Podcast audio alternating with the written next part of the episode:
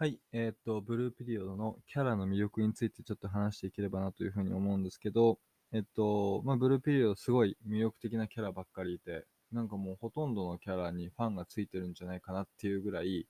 あの、各々のこうセリフが深かったりとか、表情がすごく良かったりとかすると思うんですけど、えっと、僕はすごいあの、桑名さんが大好きで、ちょっと今日は桑名さんについてお話ししようかなというふうに思います。桑名さん好きな人ってどれぐらいいるんですかね？なんかあんまりこう、なんかリアルな友達とかだと、あんまりその桑名さんとかに話す、について話すこととかないんで、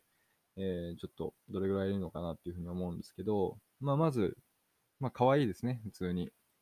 あのー、なんだっけ、えっと、可愛いところとかだと、あの、お姉さんとの絡みで、あの、推しのプロマイドを渡されて、はあ、神か、みたいなことを言って、あの、お姉さんにちょっと頭を持たれてるシーンが、5巻かな ?5 巻の、なんか、巻末とかの漫画であると思うんですけど、まずそこのシーンがすごい可愛いなと思ってます。これ共感してくれる人結構いそうだなと思ってます。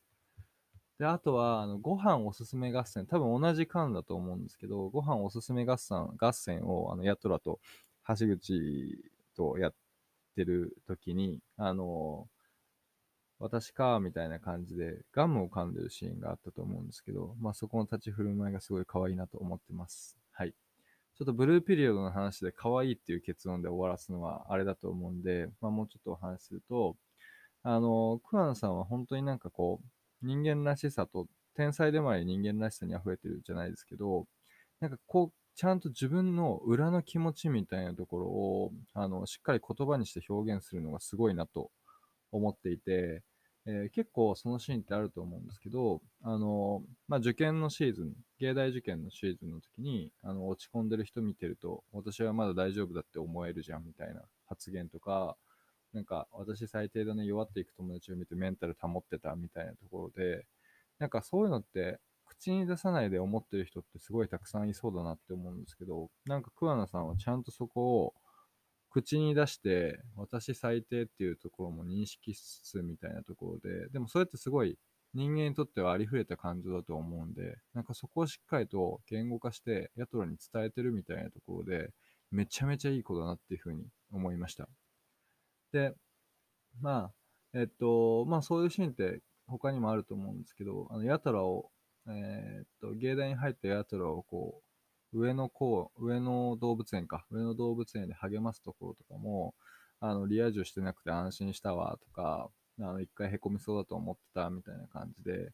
なんかその自分が裏で実は思ってたこともちゃんとこう発言するみたいなところが、すごいいいなと思います。で、そういうちょっと腹黒さとかを自分で自覚しつつも、それをちゃんと声に出すし、ちゃんと優しい。ここ多分重要だと思うんですけど、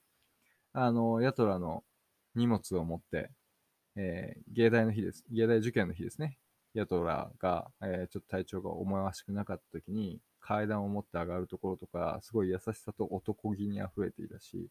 まあ、そういったところのこうギャップみたいなところはすごいこう魅力的なキャラなんじゃないかなというふうに思います。